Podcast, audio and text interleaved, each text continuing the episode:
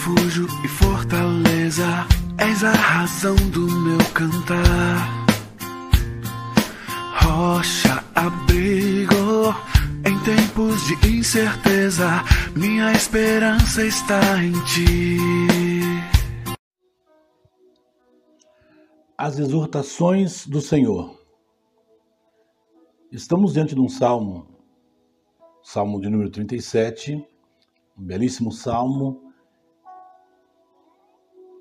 escrito para demonstrar a diferença do justo e a diferença dos injustos. Nesse salmo, nós encontraremos, ah, talvez pudéssemos considerar esse salmo como um salmo de ensino, didático, alguma coisa assim, uma vez que ele nos traz muitas exortações ah, para o justo. Ah, esse salmo também é interessante porque ele nos, ele nos mostra, revela muitas, muitos contrastes também entre o justo e o injusto e mostra também para nós ah, como Deus vai tratar e evidenciar esses contrastes do justo e do injusto e como recom vai recompensá-los por conta de cada uma de suas ações.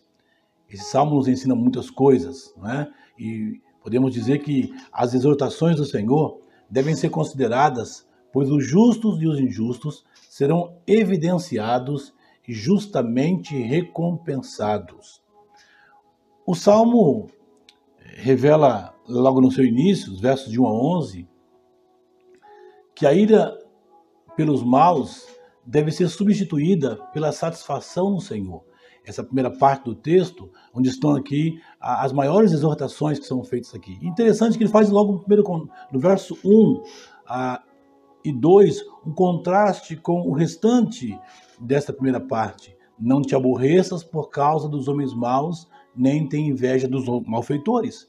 Quantas vezes nos encontramos raivosos, irados, é, aborrecidos, tristes com a situação é, de homens maus que são malfeitores e que de fato é, criam problemas, perseguem e ainda prosperam. É mais ou menos a temática do Salmo 73, é, no pensamento de Asaf. Então, nesse salmo, ou nessa primeira parte, as maiores exortações estão aqui. Confia no Senhor, agrada-te dele, entrega o seu caminho ao Senhor, descansa no Senhor, deixa a ira. Ou seja, ao invés de nos aborrecermos com ah, os malfeitores e com as suas perseguições, suas maldades e todas essas coisas, nós devemos é, nos satisfazer no Senhor e estas exortações nos levam nessa direção. Precisamos nos satisfazer no Senhor e até não permitir que a inveja tome conta do coração, uma vez que eles estão tendo sucesso e prosperando a, a, a princípio. Versos de 12 a 31, essa maior parte do texto, ela vai falar, e aí é onde nós encontramos, de fato, as, as evidências do justo e do, dos injustos nos contrastes que são feitos pelas expressões más. O ímpio maquina o mal contra o justo, mas o Senhor se rirá dele. Os ímpios arrancam a espada, mas as espadas deles serão contra eles. O pouco que o justo tem vale mais do que a riqueza dos ímpios. O Senhor sustenta os justos e aí, até o final do texto, vamos encontrar estas ah, contradições ou esses contrastes entre o justo e o injusto. Sabendo que então, a parte do verso 32 ao verso 40, nós encontraremos então a de fato o Senhor recompensando os justos e recompensando os injustos. O ímpio espreita o justo e procura matá-lo. O Senhor não deixará nas mãos dele, nem o condenará quando for julgado. Espera no Senhor segue o seu caminho e ele exaltará ah, para herdar-lhes a terra. Há dois duas palavras nesse texto interessante, em todo, em todo os Salmos.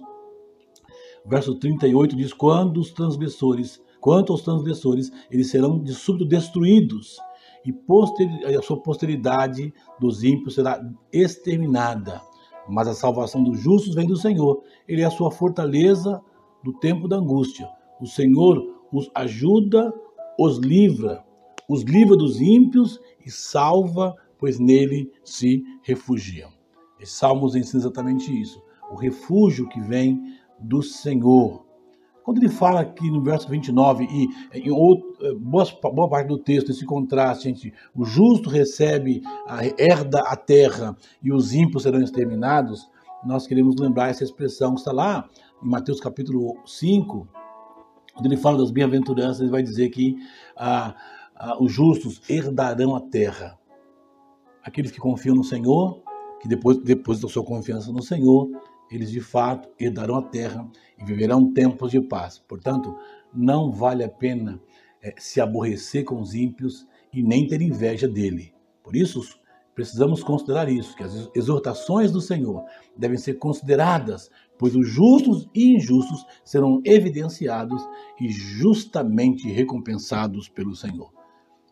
Que tenhamos essa convicção de que o Senhor é por aqueles que são justos. Por isso, Deixe sua vida nas mãos do Senhor, que sabe todas as coisas. Que Deus dê a você, abençoe a sua vida e abençoe também a sua família, em nome de Jesus.